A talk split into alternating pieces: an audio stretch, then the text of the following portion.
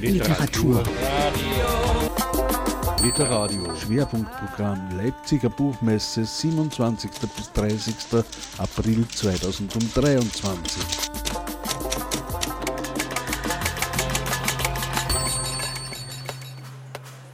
Auf der Bühne von Literadio am Stand der IG Autorinnen und Autoren auf der Leipziger Buchmesse 2023 darf ich nun Margarita Fuchs begrüßen. Freue mich. Süßer als Salz. Ihr jüngster Band mit Erzählungen erschienen in der Edition Tandem. Ja. Sie haben mir erzählt, also Sie veröffentlichen vor allem Romane und eben Erzählungen. Weshalb bevorzugen Sie dieses kleinere Genre der Erzählung? Ja, ich finde, dass besonders in diesen Zeiten Erzählungen oder Kurzprosa sehr gut ankommt. Denn ich habe so die Möglichkeit, unterschiedlichste Szenarien und Vorgehensweisen zu entwerfen und so ähm, äh, viel mehr Themen anzubringen. Ein, ein Roman ist ja wie ein lauter, ja, ein Roman ist ja wie ein ähm, ist ja wie ein äh, Langstreckenlauf. Und eine Kurzgeschichte ist ein ähm, ein Sprint. Ein Sprint, ganz richtig. ja. Und es gibt auch die Möglichkeit, innerhalb eines Buches viele richtig, Themen ja. zu äh, bearbeiten. Ja, die Erzählungen, meine Geschichten, ich sage sehr gerne Geschichten, sind kompakt, sie sind äh, themenaffin und pointiert. Und ich denke, da ist äh, viel dabei, viel über Menschen und wie sie ticken, auch ihre Schicksale und Ängste. Und äh, ja, das ist eine Herausforderung. Und es geht ja immer um Beziehungen. Süßer als Salz legt äh, gewisse Widersprüche nahe. Ja. Und diese Widersprüche sind auch, im, denke ich, auch in den Geschichten verankert.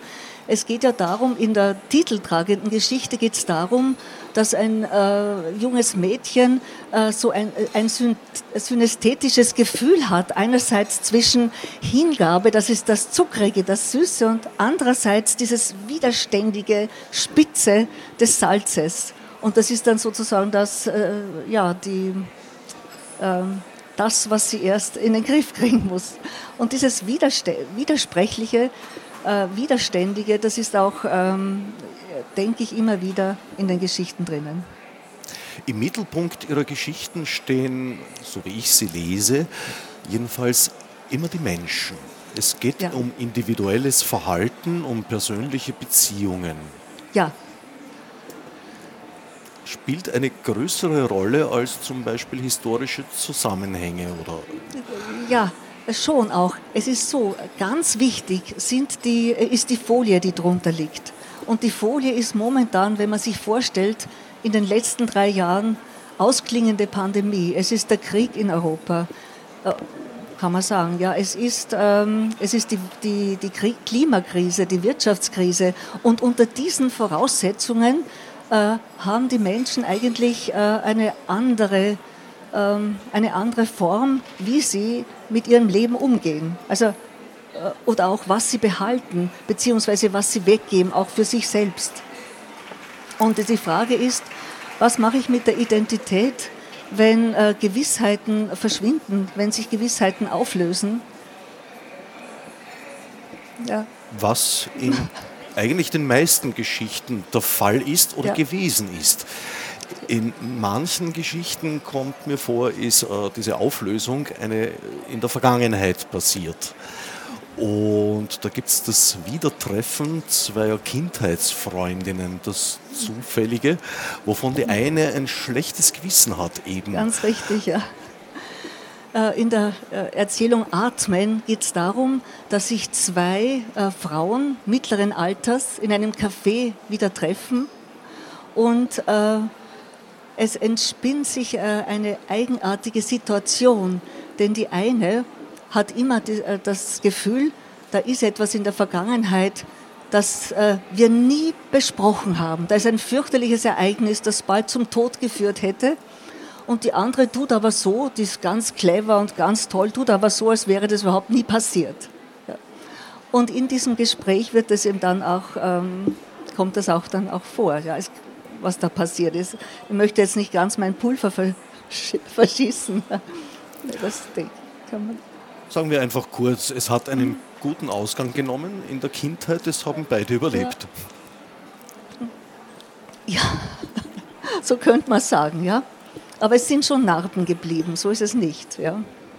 Das sieht man sowohl bei der, bei der ganz taffen Hamburgerin ja, und bei der anderen, die hier auch äh, äh momentan mit ihrer Arbeit kämpft, ja, im Grunde arbeitslos ist, ja, einiges schon hinter sich hat und ja, ja also da ist schon einiges, dieses besondere äh, Ereignis, diese besondere Szene, die hat schon eine Wirkung gehabt. Es gibt eine zweite Geschichte in dem Band, wo es ebenfalls um ein zufälliges Aufeinandertreffen zweier ehemaliger Bekannter äh, geht. Am Flughafen in diesem Fall. Ganz richtig, das ist die Kindergeschichte, das Kinderspiel. Ja? Und äh, da geht es eigentlich um, ähm, um zwei, äh, ja, um zwei Männer, wobei das, äh, das eine möchte ich offen lassen, da glaubt man, könnte auch äh, längere Zeit, könnte auch eine Frau sein. Und äh, es geht darum, um Schein, um Sein, es geht um Rollenspiele, es geht darum, wie äh, komme ich denn am besten rüber und wie, ähm, also drum, drum Kinderspiel, weil eben das Leben verschiedene Rollen äh, vorhat mit einem. Aber wie das, wie das dann abläuft, ist, äh, glaube ich, ganz kurios. Ja. Vielleicht wollen Sie uns ja, aus gerne. dieser kuriosen Geschichte ja. einen kleinen Teil vorlesen. Genau. Mhm.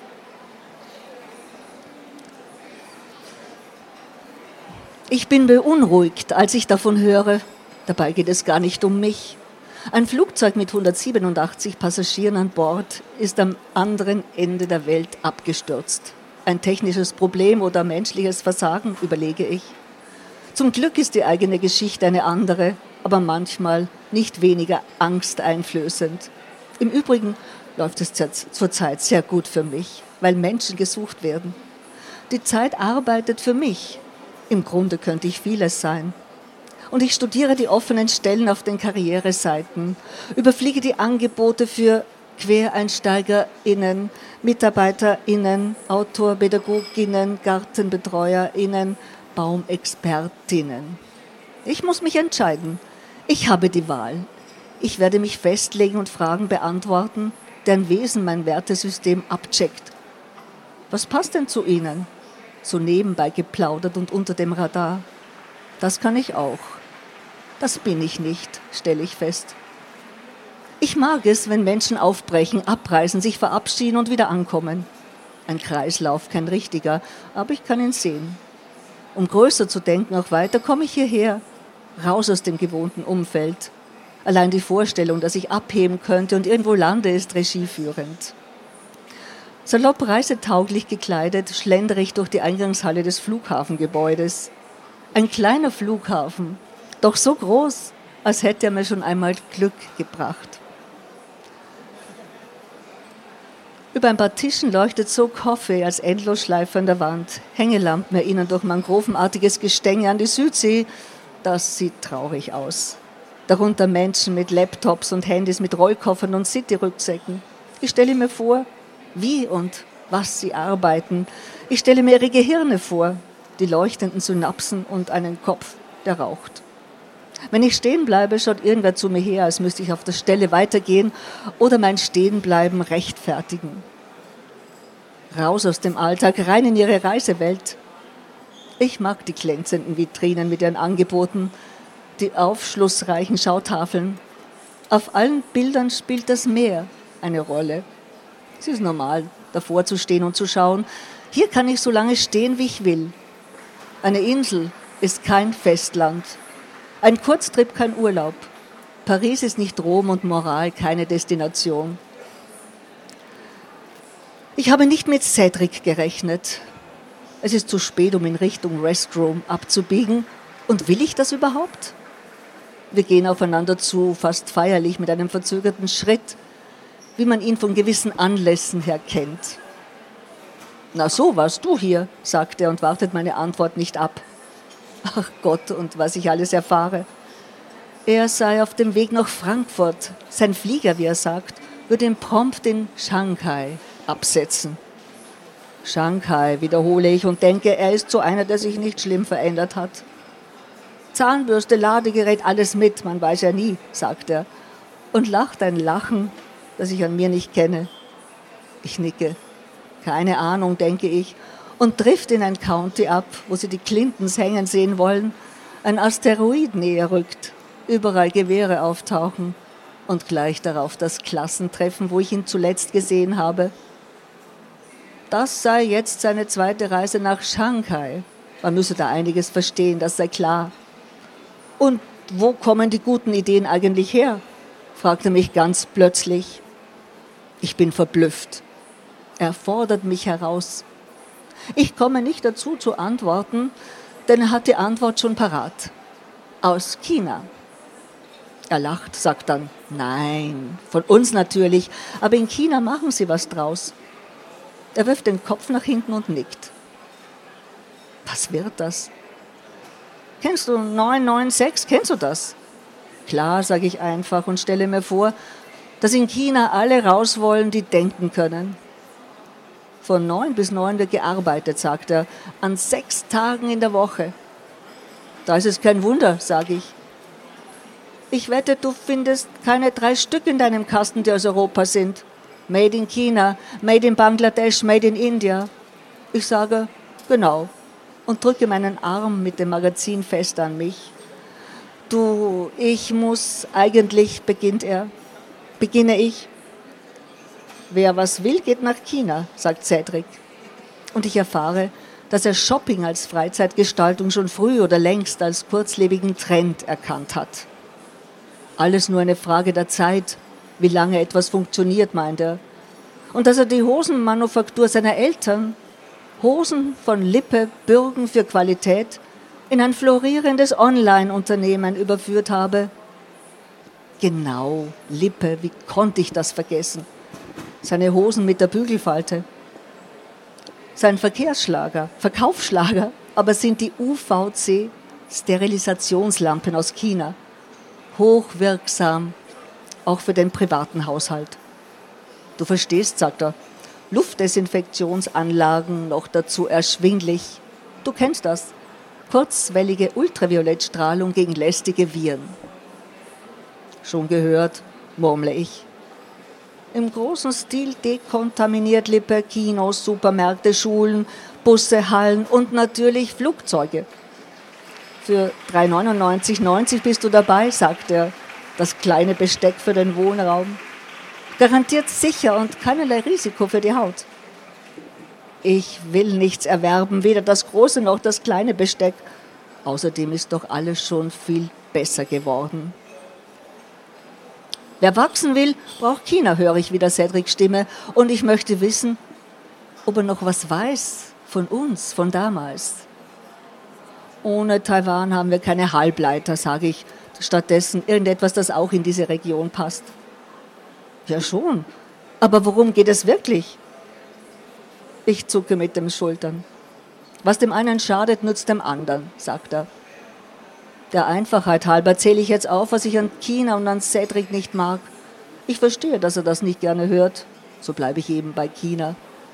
Wie es zwischen den bläulich glitzernden Türmen halte. Gruselig. Das Klopfen der Eingeschlossenen, ihr Schreien, die prügelnden Wächter. Wer macht denn sowas, sage ich.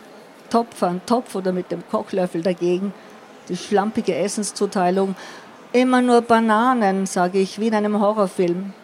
Die kilometerlangen Schlangen in den Teststraßen und überhaupt der ganze Wahnsinn. Die brauchen diese Entschlossenheit, hält Cedric dagegen, diesen Entweder-Oder-Modus. Und er zitiert Herrn Hu, nämlich, dass das Radikale nicht immer das Neue sei, sondern das Alte. Wie jetzt? frage ich.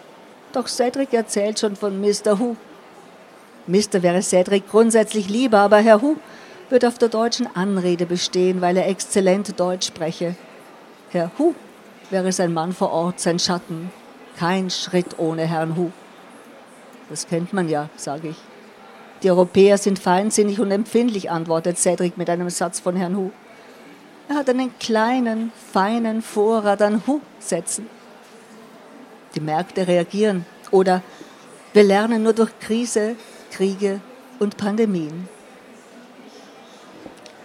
Wir hören, dass sich der Frankfurt-Flug geringfügig verspätet. Ich muss ja auch weg, sagt er. Wohin fliegst du? Berlin, sage ich schnell, nach Berlin. Ich komme aber erst nach dir.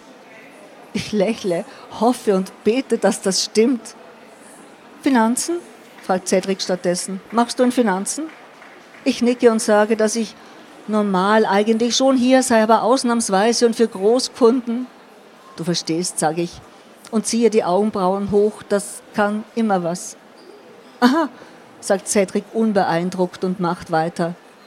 Shanghai, du weißt schon, 24 Millionen und was das heißt. 67. Stock im Yin Mao Tower. Nur Himmel und Architektur und im Tic-Tac-Kurs zum Teehaus und zum Goldfischteich. Das musst du gesehen haben. Du warst schon in Shanghai, dann weißt du, dass Dämonen nur geradeaus gehen. Er lacht ein klucksendes Lachen so aus dem Bauch heraus und zielt mit, zielt mit zwei Fingern auf meine Brust. Kalifornisch-asiatisch, sagt Cedric, ohne eine Miene zu verstehen, das magst du. Ein Gedicht, sage ich dir, vorzüglich und verträglich. Die Zeit wird knapp. Cedric spricht schneller. Sundance Island kennst du, mit der Expressfähre nur drei Stunden. Ja, sage ich der Einfachheit halber. Bergbesichtigung plus Strandurlaub, was soll man sagen? Herr Hu hat uns schon vor den Feuerqualen und der Fuck-Up-Night gewarnt. Das kennst du gewisse Change-Prozesse, um sich in Frage zu stellen, um sich neu zu positionieren. Und ich bin ja nicht allein dort. Seine Stimme wird leiser. Unser Werk, wo die Lampen herkommen, wurde transloziert. Transloziert, wiederholt er. Greifarm um Greifarm, das kannst vergessen. Er sucht nach einem schnellen, griffigen Vergleich. Beam me up, Scotty, verstehst du? Das ist es revolutionär. Genau sage ich. Die machen das so. China 2.0. Entweder er erzählt mir jetzt irgendetwas oder ich bin eingeweiht.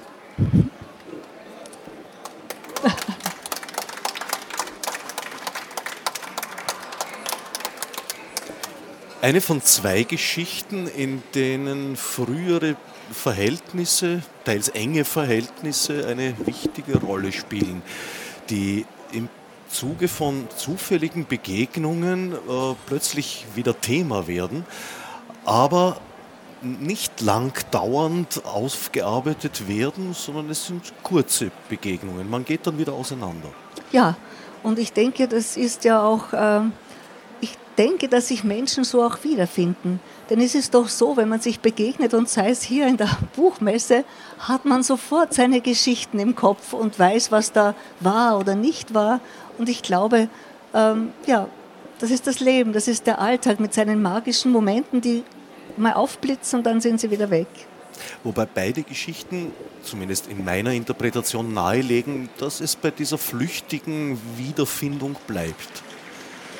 Naja, es sind schon äh, zum Beispiel gerade bei Atmen ist doch die Möglichkeit, dass sie sich wiedersehen, die zwei Freundinnen.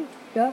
Und beim Cedric ist es doch so, dass er zum Beispiel hier sagt, es würde Cedrics Verdienst bleiben, dass ich ab jetzt bei jedem Kauf auf das Etikett schaue, um zu sehen, wo die Ware herkommt. Da bleibt auf alle Fälle was. Gell?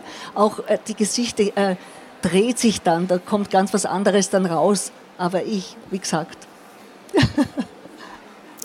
das kann man nachlesen. Mhm.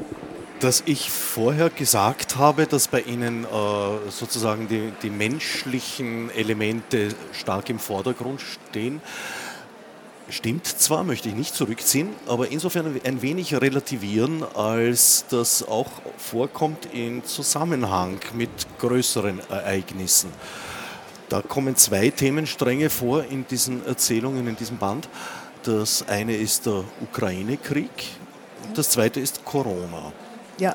Also ja. sehr aktuelle Ereignisse. Mhm. In einer Geschichte nähern Sie sich dem Ukraine-Krieg in einer ungewöhnlichen Form, ja. nämlich in Form einer Reise in die Zukunft. Ja, und ich denke mir, äh, gerade so ganz sensible Themen und fürchterliche Themen wie der Krieg, das braucht Distanz. Entweder ich äh, sage gar nicht viel drüber oder ich, ich habe mir gedacht, habe ich nachgedacht, wie könnte ich denn das reinbringen? Auch dieses Entsetzen, was wir ja alle haben, wenn wir, das, äh, wenn wir uns das anschauen. Äh, ich habe das in die Zukunft verlegt und zwar in das Jahr 2038. Und äh, die Xenia, die, äh, die ist jetzt äh, eine junge Frau, 26, die blickt zurück auf das Jahr 22, wie sie neun oder zehn Jahre alt ist und das erlebt hat in äh, Mariupol in den Kellern.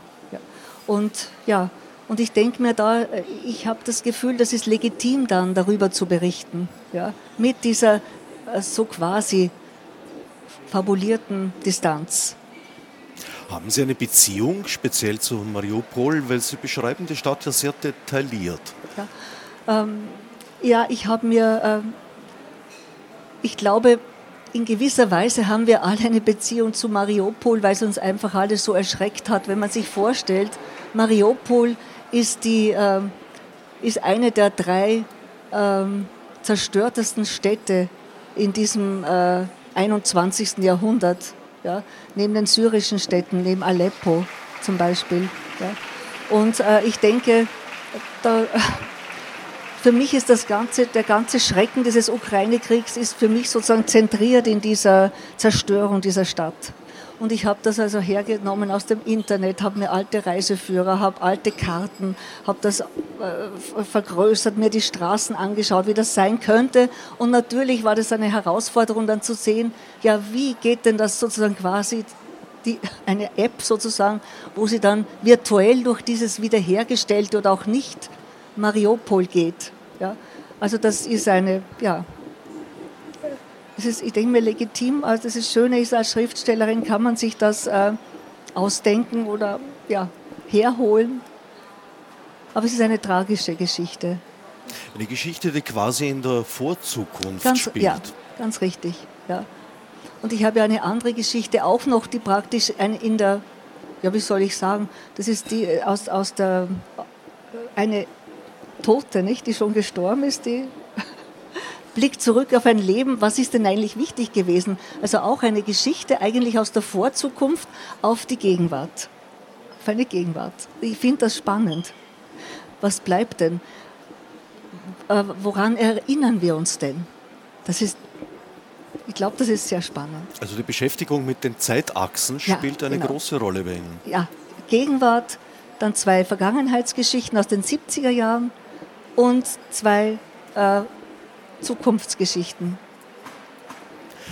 Margarita Fuchs, Süßer als Salz. Erzählungen erschienen in der Edition Tandem.